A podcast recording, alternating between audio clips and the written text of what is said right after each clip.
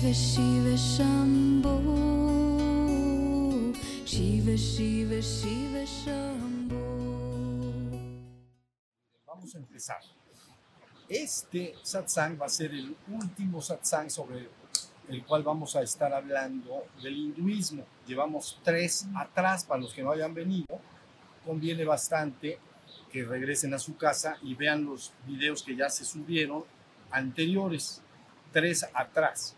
Llevamos tres atrás y este es el cuarto y último que de momento vamos a estar hablando del hinduismo. ¿Sale? Para entender muy, muy bien lo que es. Entonces, vamos a hacer un repaso de tres minutos de lo anterior y entonces hablo de lo que vamos a hablar el día de hoy. Miren, está bien, cuando yo les digo que está bien fácil, es porque está bien fácil, ¿ok? No porque yo quiera que esté fácil, es porque está fácil. Entonces, nada más se requiere que se explique debidamente algo y entonces lo puedes entender bien. El problema es que si te explican algo de manera un tanto enredada, entonces cada vez aumentan las dudas.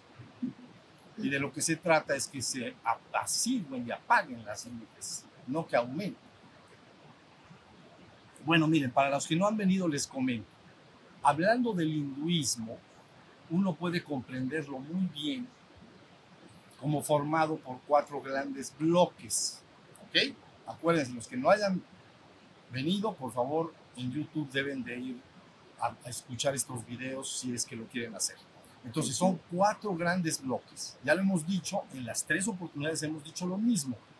Sruti es el primero, Smirti, Tantra y Darsana. Sruti, Smirti, Tantra y Darsana. Entonces ya hablamos de los primeros tres, ahorita vamos a hablar del cuarto, pero haciendo un resumen de dos minutos de los primeros tres, podemos decir en este momento que el Sruti, que es una palabra que en español quiere decir oír o escuchar, lo único que significa es la palabra que los grandes avatares y grandes santos y místicos de elevada, elevada talla espiritual han entregado al pueblo, en este caso al, al pueblo de la India. ¿ok? Por eso es escuchado. Ruti, lo que hemos escuchado, la palabra que hemos escuchado de los grandes avatares, santos y místicos de elevada talla espiritual. Pero cuando vemos, el, contenido es muy grande, pero si queremos resumir todo lo que dice esta palabra revelada a través de los siglos, ¿entienden? Se ha ido sumando y se sigue sumando. Entonces, si queremos resumir toda esta palabra revelada, nada más dicen una cosa. Dicen, tú eres Atman, uno con Brahman. Ahí está. La palabra Atman quiere decir en español sí mismo. Es tu verdadero e íntimo ser o espíritu. Y esencialmente es conciencia. Eso es todo. Tu ser o espíritu es conciencia. Es lo que en esta práctica de meditación que hicimos estuvo atento del avión inicial y luego está atento ahorita del río, está atento de cual, el que se da cuenta es conciencia. Ese que se da cuenta, ese es tu ser o espíritu. ¿Ya vieron? Entonces, el despertar espiritual lo que implica es realizar ese Atman, ese sí mismo, ese ser que yo soy, el que se da cuenta yo soy. No dice yo pienso, no dice yo siento, porque eso es en el cuerpo. No dice yo pienso, porque eso es en la mente. Dice yo soy. Me doy cuenta de que yo soy. Todos lo tenemos. El despertar espiritual implica que lo realices completamente. Realizar algo es hacerlo real. Eso es lo que quiere decir. Hacerlo real. En el ser humano que se llama espiritualmente dormido, así le llaman las enseñanzas, espiritualmente dormido, lo que implica es que este Atman, este ser, está revuelto con la información del cuerpo y la mente. Y está tan revuelto que entonces no se ha identificado el ser a sí mismo, no se ha dado cuenta que él es el ser, él es la conciencia. Todo el trabajo espiritual radica en eso. En el ser humano dormido está revuelto. Eso es todo. Se da cuenta el ser humano del río que suena así, pero está muy revuelto con la mente, muy revuelto con, con las sensaciones del cuerpo y entonces termina identificando, identificándose y creyendo ser un centro psicofísico. Fíjense bien, centro psicofísico. centro le llaman ego, porque ego de latín quiere decir el yo. Yo creo que mi yo es un centro psicofísico, es decir, soy mi cuerpo y mi mente. Eso es lo que quiere decir me he identificado y creo ser mi cuerpo y mi mente. Eso se llama un centro psicofísico. Porque, pero ahí adentro está este Atman, está esta conciencia. Realizar el Atman es despertar. Despertar los que yo lo realizo completamente y ya durante todo el día yo estoy en el Atman. Y uso mi cuerpo. Y uso mi mente. Pero no estoy confundido yo soy el ser y el cuerpo y la mente pasan al nivel de las herramientas. Entonces mi cuerpo es una herramienta. ¿Sí se entiende? Y mi mente es una herramienta. Pero mi ser siempre está ahí, es el que yo soy. ¿Ya vieron? Entonces, la idea de lo dicho en el Sruti, en el primer bloque, es lo que acabo de decir. Tú eres el Atman. Pero luego dice uno con Brahman. Lo que quiere, la palabra Brahman quiere decir absoluto. Y quiere decir que una vez que el ser humano realiza el Atman en esta existencia, ha logrado su despertar menor. Ya se sabe un ser, ya se sabe el ser que es, ya sabe que él es el ser. Por encima del cuerpo y la mente, yo soy.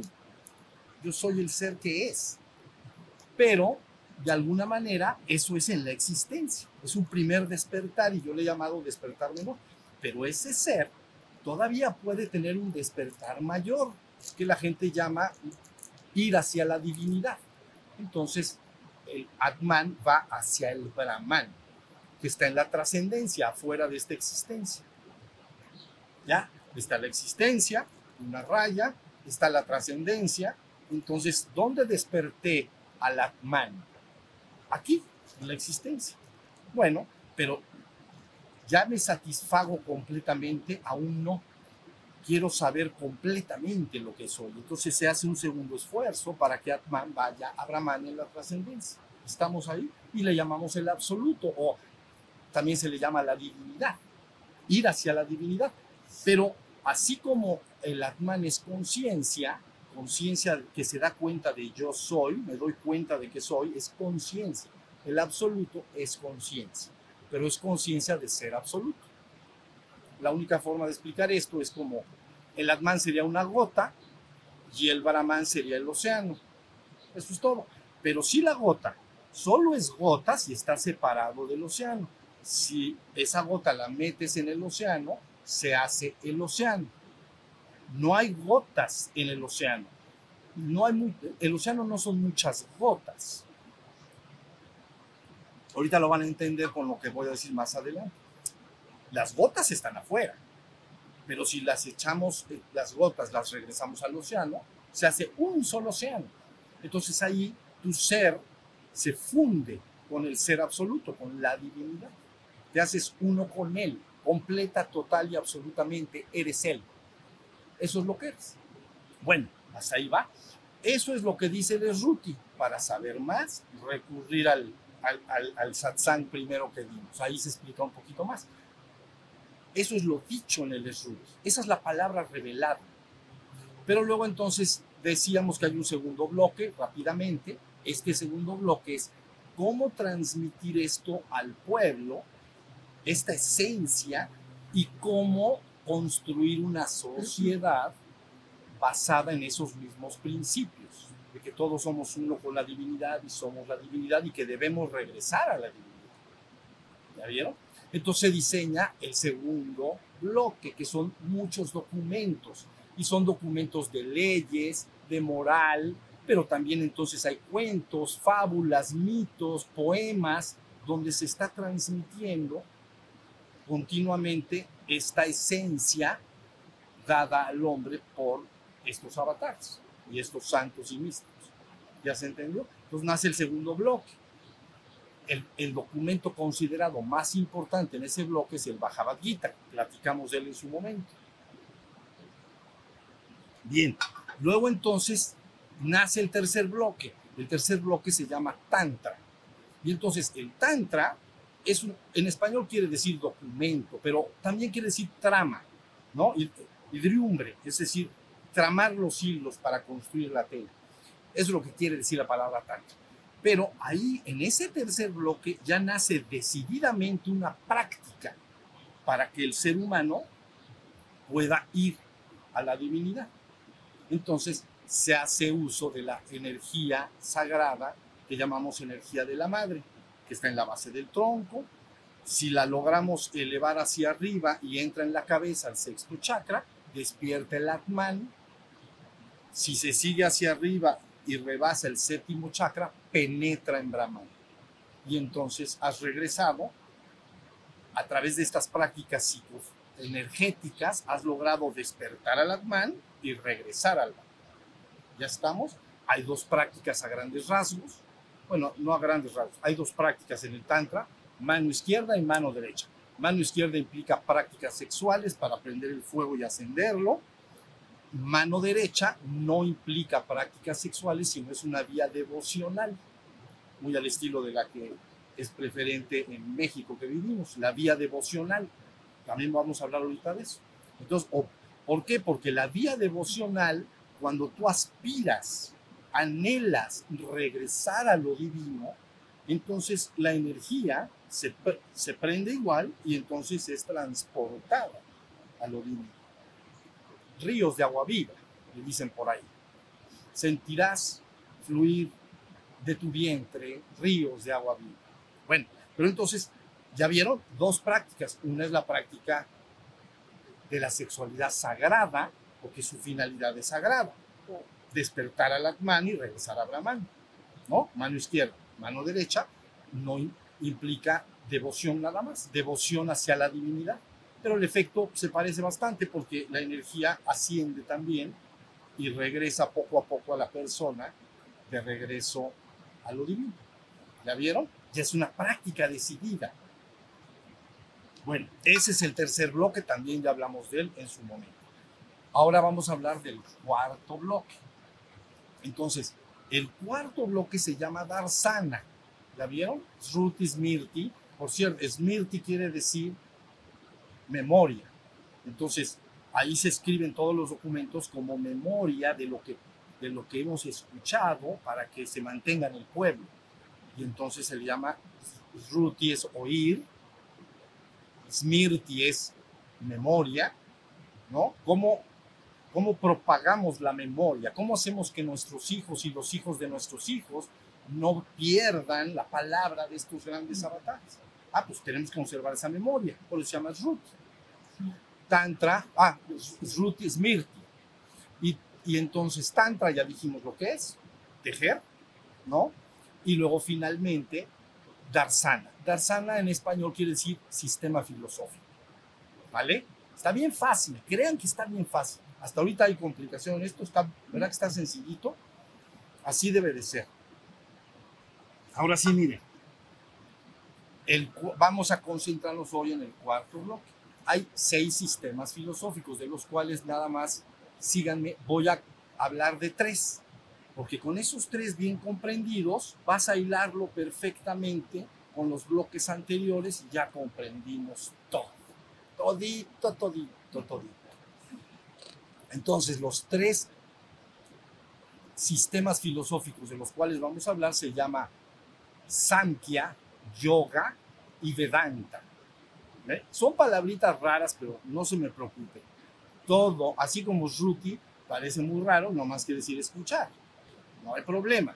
Entonces, Samkhya, Yoga y Vedanta. ¿Estamos? Bueno, entonces, vamos a leer algunas cosas pequeñitas y le van a ir entendiendo con lo que ya dije y lo que hemos dicho en las pláticas anteriores. Mire, Samkhya es un sistema filosófico que habla sobre la creación del universo, la generación, es una cosmogonía basada en lo dicho anteriormente por estos avatares místicos y santos. Todo lo que dijeron logra con el correr del tiempo que un señor que se llama Capila, eso no importa, diseña qué es lo que dijeron ellos sobre la manifestación del universo y la finalidad última del universo. ¿Cuál es? ¿Qué dijeron?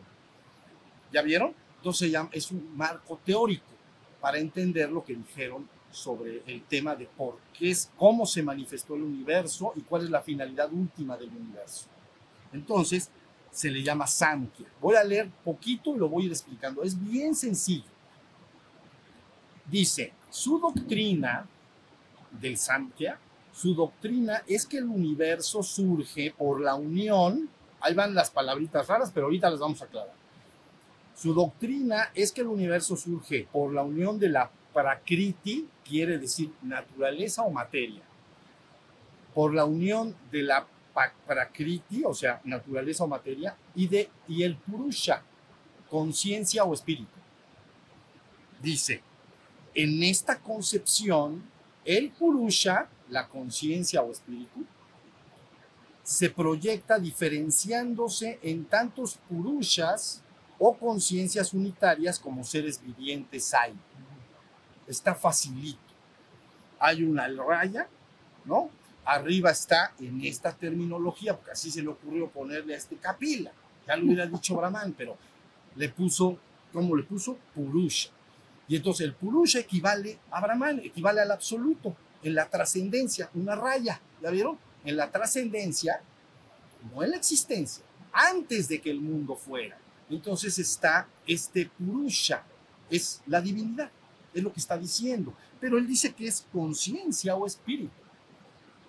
Bueno, y dice, pero este Purusha, lo acaba de decir, este Purusha se proyecta diferenciándose en tantos Purushas o conciencias unitarias como seres vivientes hay. Quiere decir que empieza a manifestarse y se parte ese Purusha en miriadas de Purushas. Y entonces nosotros, para entendernos fácil y bonito, chispas divinas. ¿Ya vieron? Entonces está la divinidad allí en la trascendencia, antes del tiempo-espacio, antes de la existencia, viene la manifestación y se parte esa divinidad en chispas, esa divinidad en chispas divinas, en muchos purushas. Eso es lo que están diciendo. ¿Ya sí se entiende? Hasta ahí va la cosa. Bueno, ahora, el marco teórico de del Samkhya dice que una vez que se han manifestado estas chispas divinas, empiezan un proceso de bajada o descenso desde lo muy sutil o abstracto hasta lo más concreto o denso. Ahorita estamos en lo más concreto o denso. Entonces aquí están los purushitas, que somos nosotros, las chispas divinas, pero estamos ya de ese, se viene un proceso, imaginen en cascada, de, porque les voy a explicar algo. Allá en la trascendencia lo podríamos definir como el perfecto abstracto absoluto. Entonces, tan pronto entra, ya entran estas miriadas de chispas y empieza un descenso desde lo abstracto hasta niveles menos abstractos, cada vez más concretos, más concretos, hasta este más concreto. ¿Ya vieron? Una cascada. Si se entiende, hasta ahí va la cosa. Pero ¿qué pasa? Tiene un costo enorme, porque cuando la chispa desciende hasta abajo, se olvida de su divino origen, se olvida que Él es la divinidad. Y ustedes dicen, ¿y por qué se olvida? Bueno, en este marco teórico que estoy hablando, este señor Kapila dice que la prakriti, que es natural, vean, la, la naturaleza o materia, la existencia. ¿Ya vieron? Trascendencia y existencia. Él dice, toda la existencia está gobernada o formada por tres, otra palabra rarita, gunas. Pero ahorita lo van a entender muy bien, tres gunas. Y entonces dice esto, la materia primordial a partir de la cual se construye el universo está determinada por los tres gunas. Uno es tamás, tamás quiere decir estancado inercia. Ahorita lo voy, ahorita lo, inercia, estancado. Luego, rajas quiere decir movimiento. Ahorita lo van a llevar a su persona. ¿Ya vieron? Estancado es tamas. Rajas, movimiento. Como la mente que se mueve y los pensamientos, eso, eso es rajas. Rajas. Y luego sattva, ¿no? Sattva es lo puro, lo estable. ¿Ya vieron? Y entonces dice, todo, toda la existencia tiene estas tres formas de operar, de manera tamásica, de manera rajásica o de manera sálvita, pero se están moviendo de una cosa a otra. ¿La vieron? Entonces, de alguna forma, la conciencia queda adormecida. ¿Por qué? Porque si un hombre tiene una mente muy rajásica y su mente se mueve mucho, no puede estar consciente de su propio ser, porque la mente se está moviendo. Si están entendiendo, se va olvidando gradual y progresivamente de que él es una chispa divina, una con la divinidad. Ya lo es. No se lo pueden dar, no se lo pueden quitar. Es para siempre y por siempre. Lo que único que te puede pasar, que es el caso actual de la humanidad, lo tiene olvidado. Bueno, los otros reinos también. Pero el reino, vamos a hablar del reino humano, en promedio lo tiene olvidado. ¿Ya vieron? ¿Qué serían estos avatares o místicos? Serían hombres que vinieron a la tierra, ¿no? Recuerdan su divino origen y es la palabra que entregan a los demás. Eso es todo.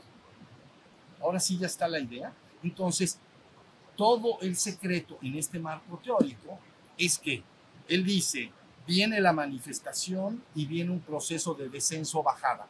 Yo le he llamado a esto el yo-yo baja. ¿Estamos? El juego del yo-yo. Entonces el yo-yo baja, ya llegamos aquí. Está ahorita en el ser humano el yo-yo hasta abajo.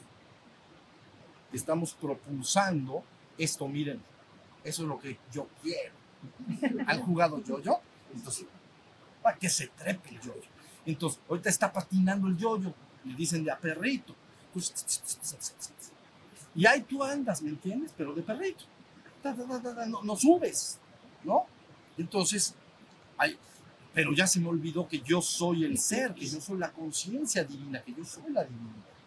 Y entonces a todo el secreto de este marco teórico es que se debe despertar al Atman o al Purusha, es lo mismo, ¿no?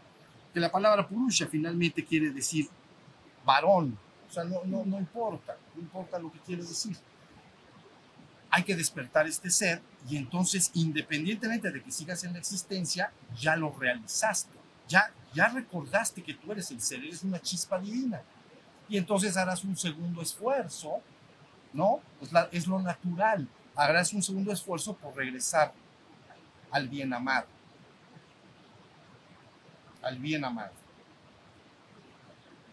¿Ya viste? Y entonces ahí está el marco teórico. No hay mucho dudar. Entonces, leo algo, pero rapidito. Dice, en la conciencia humana, el sattva se expresa como serenidad y paz. Entonces, cuando tú estás en un jardín y estás tranquilo, tu mente no está alborotada, estás escuchando, estamos escuchando los pájaros, estás muchas gracias, estás caminando, etcétera, adentro, si, estás adentro de ti en quietud y serenidad y paz, quiere decir que estás, está operando ese, ese, ¿cómo se llaman estos? Que puras palabras raras. Estos gunas. Uno de los gunas. Cuando tú entras en meditación, si logras salir de meditación y tu mente está apaciguada, estás tranquilo, sereno y en paz, estás en sattva. ¿Por qué es importante? Fíjense la palabra sattva quiere decir cualidad del ser.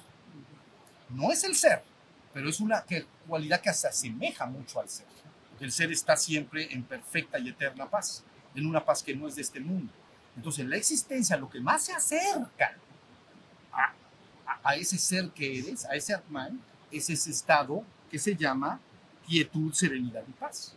Entonces, tú sales de meditación y te pones a caminar por este bosque, por el jardín, y tu, tu mente está tranquila y en silencio, estás contemplativo nada más, estás en sattva, cualidad del ser. ¿Ya entendieron? Pero luego dice, el rajás se manifiesta como actividad, pasión y agitación, movimiento. Entonces, ahí tienes, si se activa tú, te dan una noticia y se activa tu mente y te empiezas a preocupar y empiezas a, ya estás rajasi, ya, ya, ya cambiaste, estabas en sattva y de repente ya estás en rajasi, vamos a decir, para que entiendan cómo sucedería dentro, ¿no? Ellos lo asemejan rajas a, a, un, a un volcán en erupción, todo está en movimiento. La mente es bastante rajásica en el hombre promedio. ¿Ya viste? Ahí tenemos, ya viste, ya tienes sattva, lo entienden bien. Es importante que tú logres llegar a sattva a través de la meditación, porque ahí en sattva puedes reconocer tu propia conciencia, tu propio ser, porque se asemeja mucho, tiene más o menos la misma cualidad. El, el ser que eres es conciencia pura en perfecta y eterna paz. Entonces, dentro de Rajas no se puede. Imagínate, te sientas a meditar y aparecen los 100.000 pensamientos. Entonces, ya se perdió todo. No, no puedo estar en, en, la, en la mano, o en que llaman acá. ¿Sí está entendido? Bueno, ellos dicen, el sattva se asemeja a la claridad del sol. Vean la claridad, no, no la luz, sino la claridad esta que está quietecita y bonita, es sattva. Un volcán en erupción, rajas. ¿Ya? En este caso es tu mente, si estás nervioso, si estás inquieto. ¿Ya vieron? Muy bien. Y luego finalmente dice el tamás como inercia, indolencia y omnibulación. Esto lo voy a explicar, es muy fácil. Dice, tamás como inercia. Inercia es, es, una ley de la física que dice que si algo se mueve, se está quieto, se va a quedar quieto, a no ser que un agente externo lo haga salir de ese estado. Y que si algo está en movimiento, se va a quedar en movimiento hasta que algo lo pone, lo pone quieto. Se le llama inercia. Entonces, la vida de un hombre puede estar muy, pero muy tamásica. Está, pasan los años y cambia tu vida. No, no, no, no, no, no, no está como un Buda consumado, ¿entienden? Está tamásico. Son cosas diferentes. ¿Ya vieron? Pues habla así que la vida pasa, porque está en estado de inercia. Fíjense muy bien.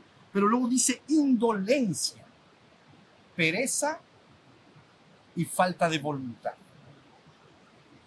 Entonces, estás en inercia y tienes pereza, ¿comprenden ustedes? Y fuerza de voluntad. Ponte a meditar, ponte a hacer tu, yoga, ponte, salte a correr, ponte a leer, haz lo que quieras, pero a ver, fíjense muy bien, entonces puedo salir de Tamás con rajas. ¿Ya vieron? Me voy a poner a meditar, me voy a poner a leer libros, me voy a poner a hacer yoga, voy a, todas las mañanas me salgo y corro. Estás poniendo en movimiento algo. Pero dice, si estás en Tamás, dice, no, es que tienes pereza y falta de voluntad. No puedes cambiar nada. Ese es el peorcito, ¿me entienden? Por eso ahorita les voy a leer el cuento que ya les platiqué en otro satsang. Y finalmente, omnibulación. Omnibulación quiere decir pérdida del entendimiento o darse cuenta con claridad de las cosas. Digamos que estás medio atontadito. No, no entiendes nada, no ves nada. Estás en inercia, no tienes fuerza de voluntad y estás en pereza perpetua y aparte no entiendes nada. Qué bonita escena, Ese sería Tamás. Entonces, Capila dice, no, no, no, para sacar al hombre, para que el hombre se remonte a las alturas y regrese a la trascendencia, a la divinidad, para salir de Tamás debe de aplicar rajas, movimiento, esfuerzo. ¿Entiendes? Voy a cambiar, voy a cultivarme, voy a esforzarme, voy. Entonces, ya, ya, ya saliste de Tamás, pero rajas no es la meta, lógicamente. Ahora, para superar a rajas, que es movimiento, sattva.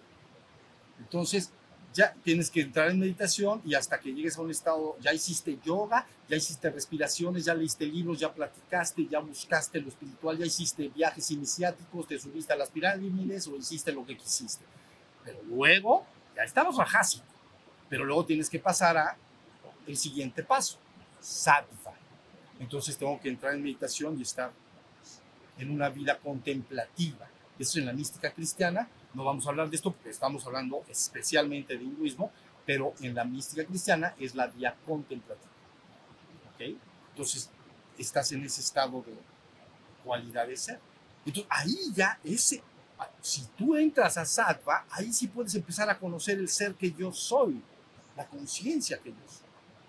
Y entonces realizas al Atman y luego entonces superas ese estado y regresas a la fuente divina en la trascendencia. ¿Ya vieron lo que está proponiendo? Eso se llama el yo-yo sube. Entonces el yo-yo baja, se te olvidó todo. Dices, ¿y ahora qué hago acá? ¿No diría alguien? ¿Qué hago acá? Me echaron este mundo y no entiendo ni para qué. Espérate, espérate, todavía no. Todavía, pues ya, ya, ya andas tamásico y aparte quieres entender todo. No. Hay que esforzarse, hay que trabajar, hay que tener fuerza de voluntad, hay que comprometerse. ¿Ya vieron? Esto es importante. La vida espiritual, yo estoy hablando particularmente de la vida espiritual, pero en cualquier área de realización humana, si te quedas tamásico no vas a hacer nada. Tienes que, si quieres hacer una empresa, si quieres poner un negocio, si quieres estudiar y tener una carrera, ¿sabes cuánto es, cómo tienes que esforzarte y todo? Bueno, pero en la vida espiritual entonces, que es lo que particularmente ahorita me interesa, la persona debe de entender cómo puede ir saliendo de, de estos estados.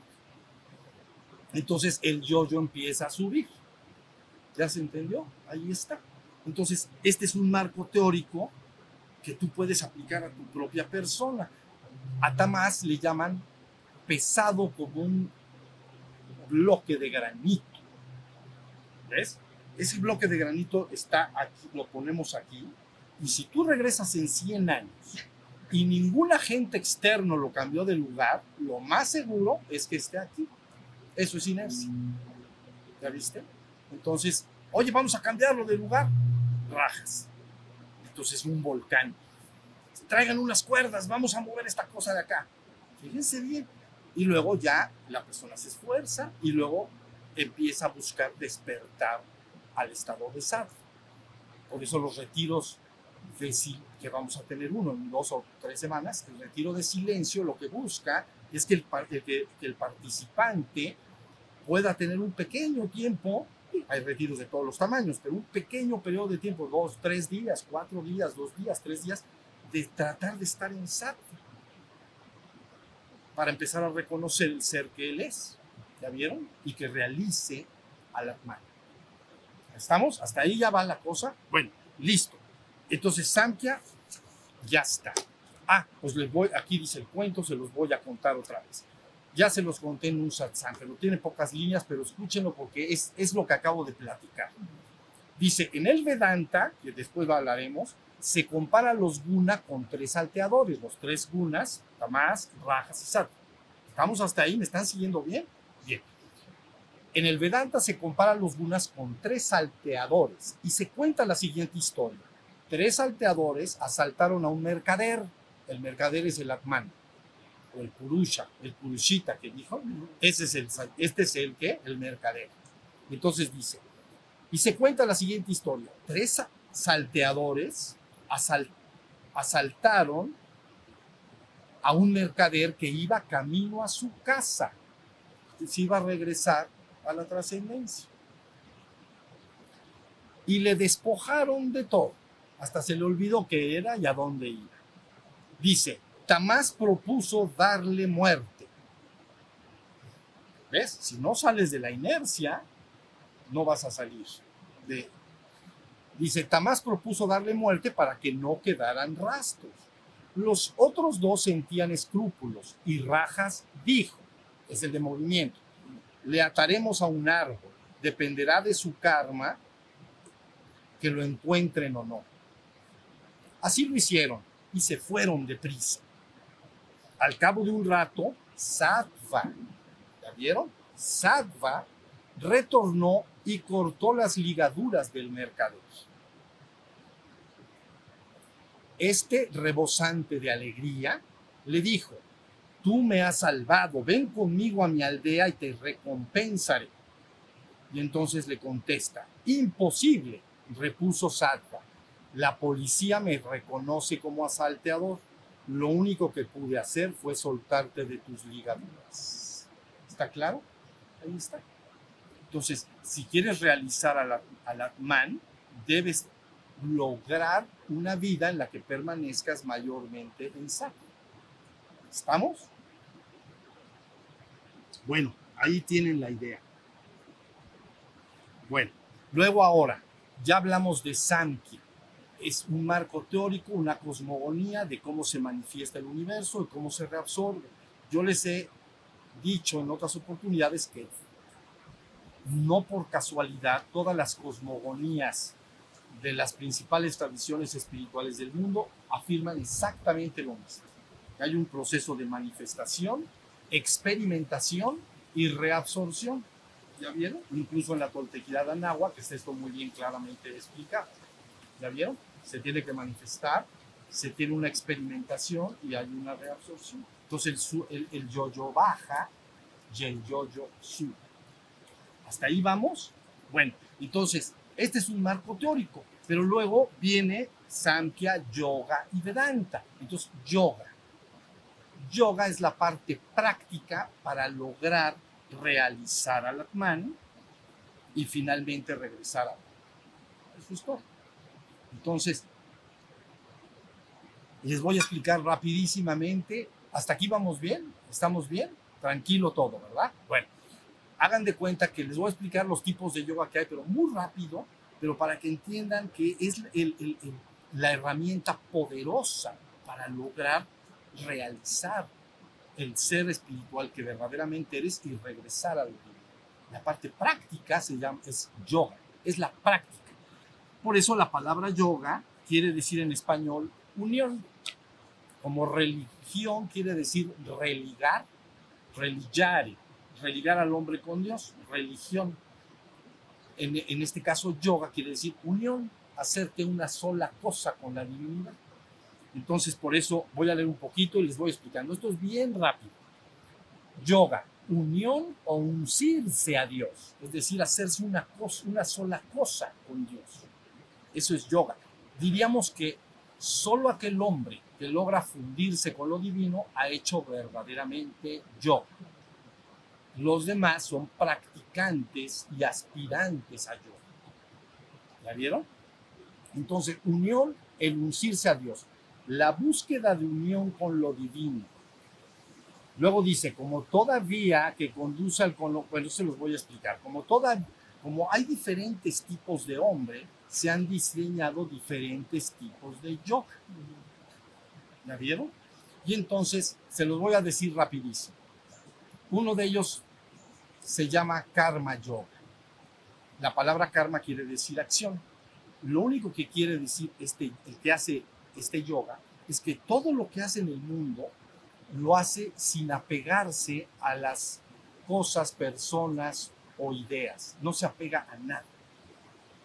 Porque si se apega a las cosas del mundo, queda atrapado en las cosas del mundo y se genera un karma de causa y efecto que puede concluirse en esta vida o más adelante. Se crea un karma que te ata al mundo.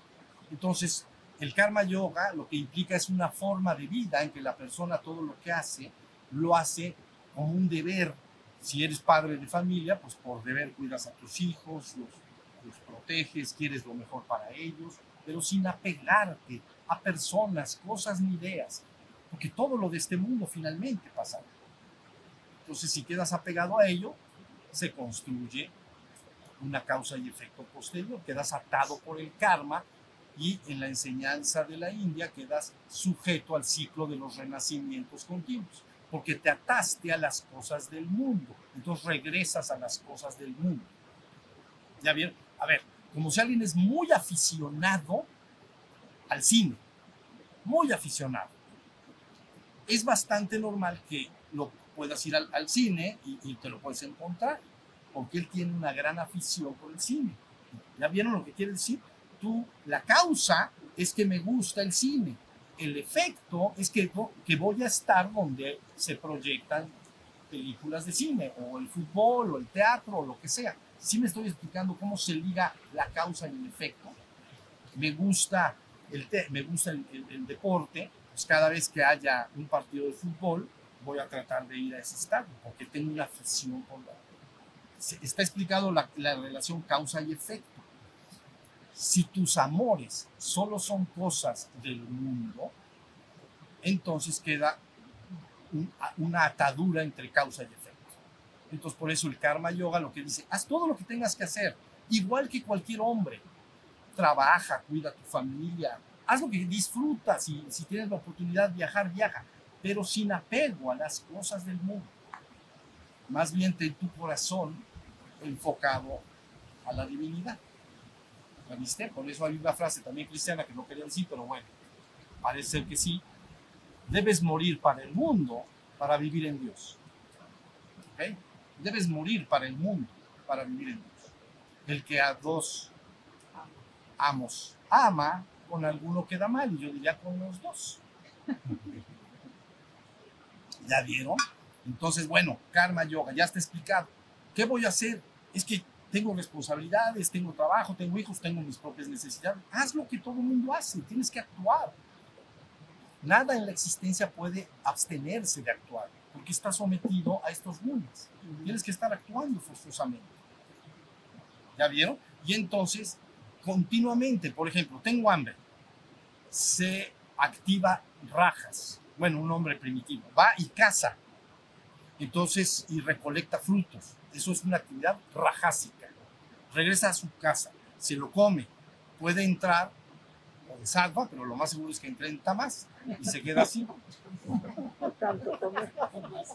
Tamásico del todo, pero no por siempre, hasta la que le vuelva a dar hambrita. Y entonces otra vez. ¿Ya vieron? Entonces, por eso se dice, en la existencia el ser humano no debe de tratar necesariamente de abstenerse de la acción. Lo que tiene que hacer es abstenerse del apego a las cosas. Puedes amar las cosas. Que la gente dice, amar es apegarse. No, no es lo mismo. Entonces, eh, una cosa es el amor y otra cosa es el apego. Yo puedo amar a mi familia o a la humanidad y no estar apegado a ellos. ¿Ya vieron? Que la gente lo tiene medio ligado, cree que es lo mismo. No es lo mismo. Entonces puedes amar las cosas, puedes amar la naturaleza, pero no necesariamente tienes que apegarte a ello. Tienes tu corazón, ele- como dicen por ahí, levantemos el corazón, lo tienes enfocado hacia arriba. ¿Ya vieron?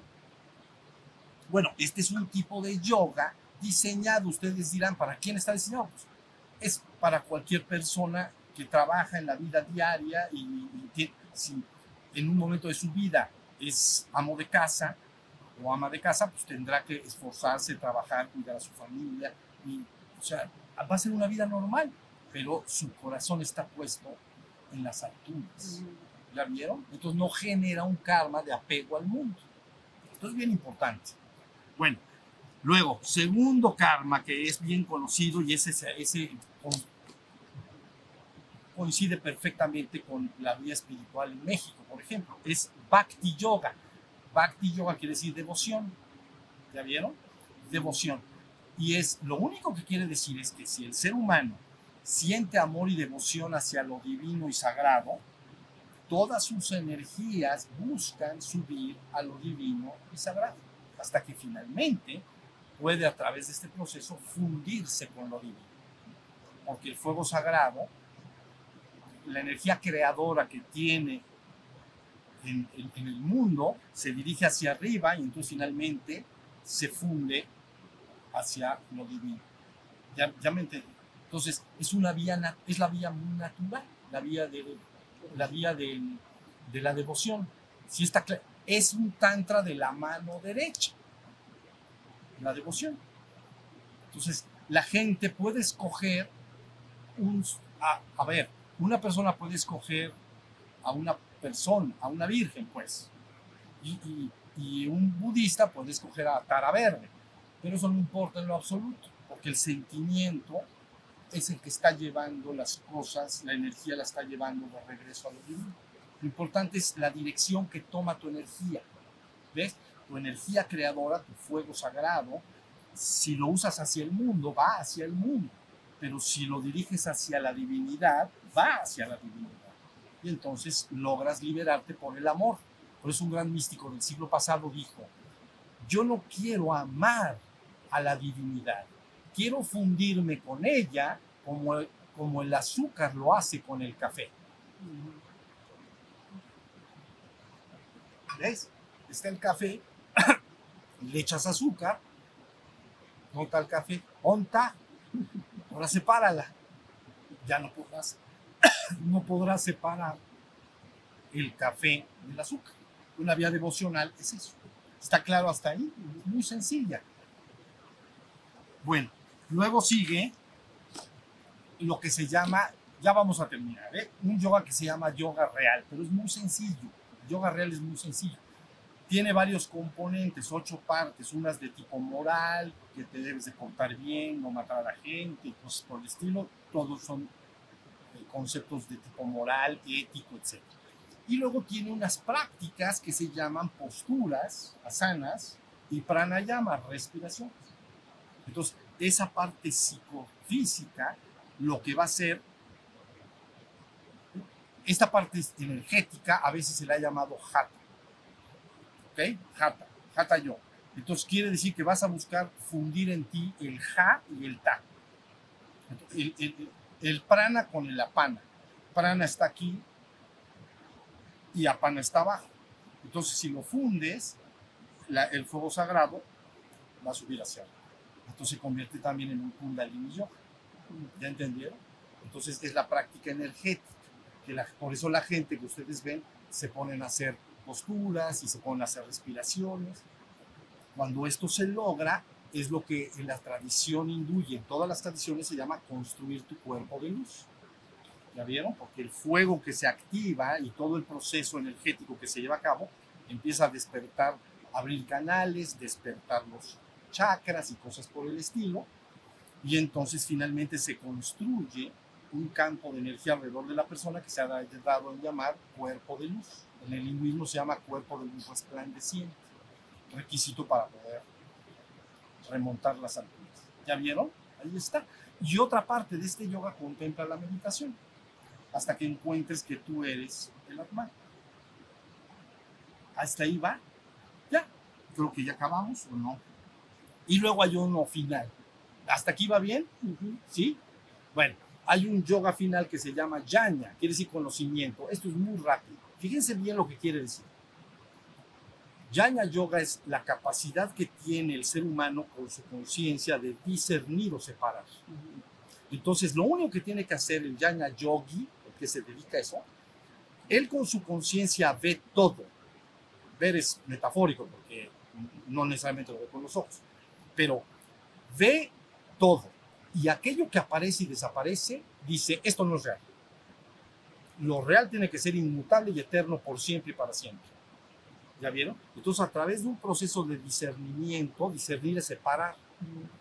Separo aquello que no es permanente, aquello que es transitorio, aquello que es fugaz, que aparece y desaparece como una emoción, como un pensamiento, como el cuerpo del ser humano. Todas esas cosas son transitorias y efímeras, no van a permanecer.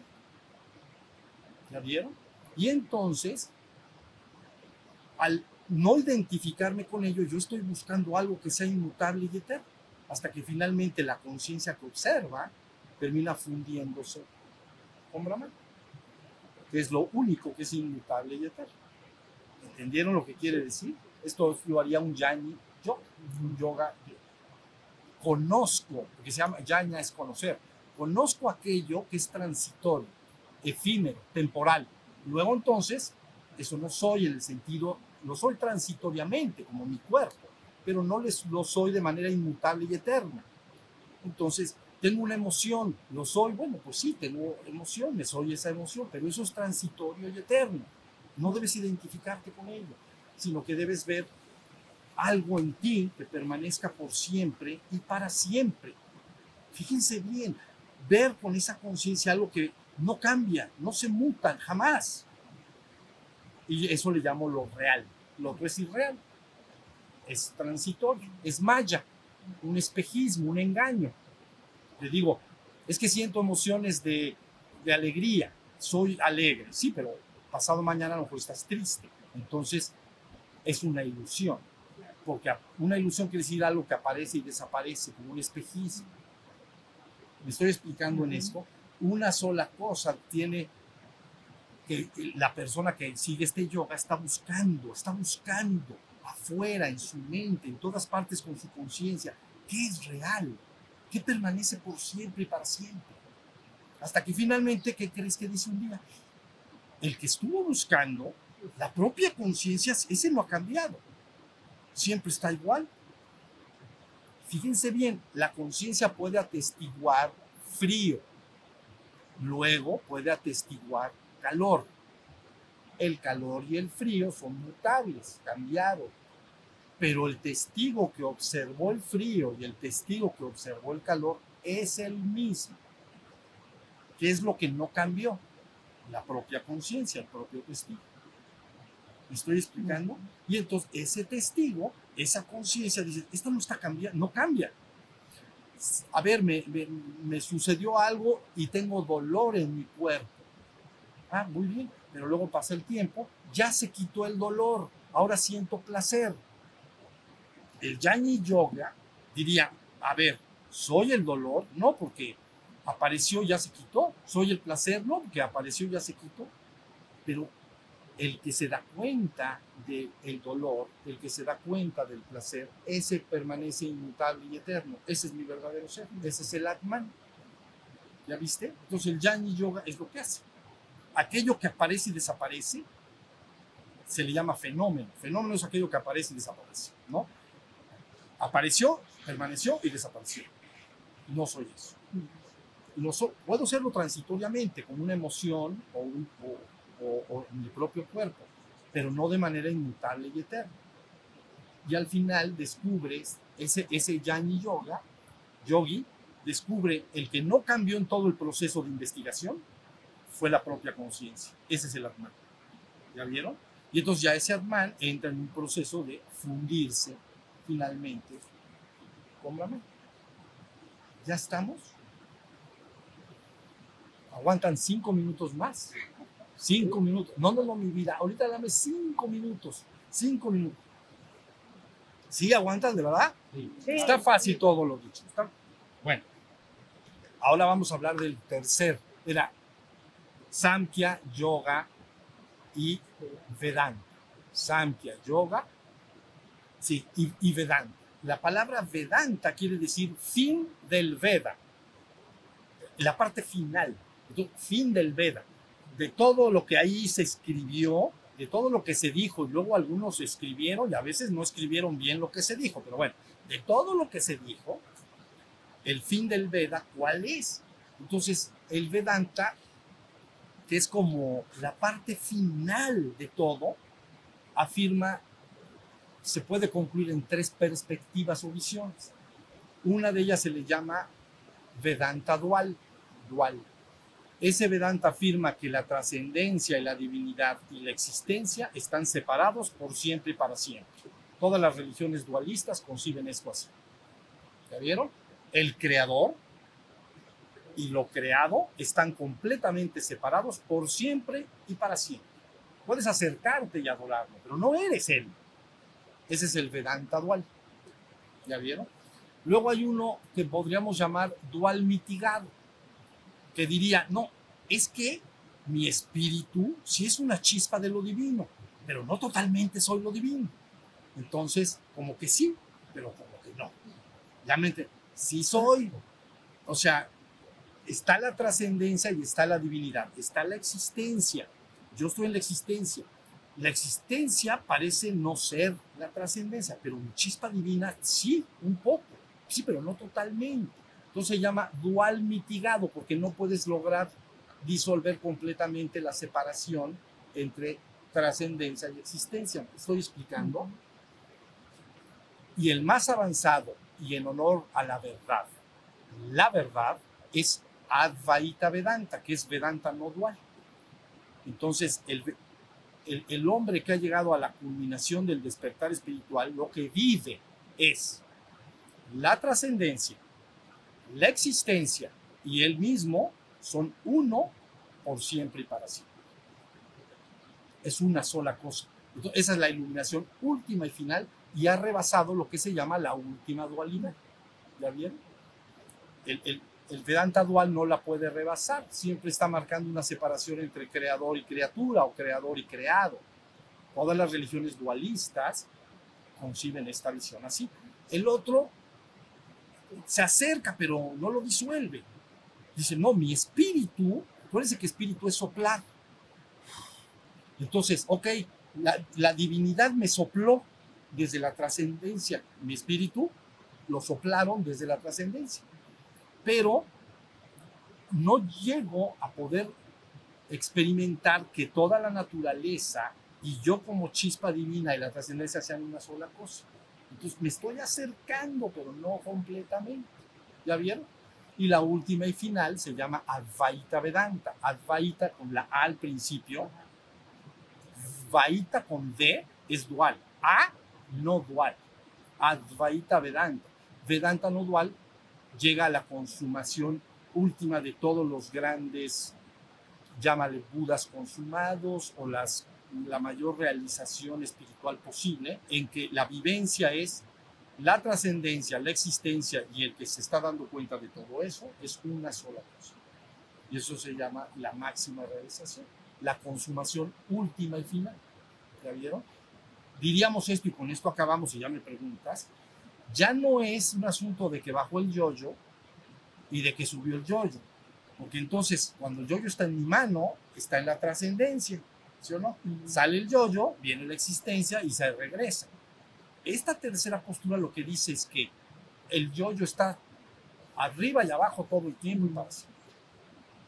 Ya viste, una parte que es la existencia cambia continuamente, mi parte dinámica, pero la parte que está en la trascendencia se llama mi parte estática, no cambia jamás nunca, es eterna e inmutable, pero eso no, no pasa nada. Una parte es inmutable y una parte es mutable. Pero sin importar que las cosas muten, no pasa nada. Yo soy el uno y el único. Yo soy todo. Esa es la vivencia que se experimenta en el Advaita Vedanta. ¿Estamos? Muy bien. ¿Descansamos? Muy bien. Entonces levante sus manos.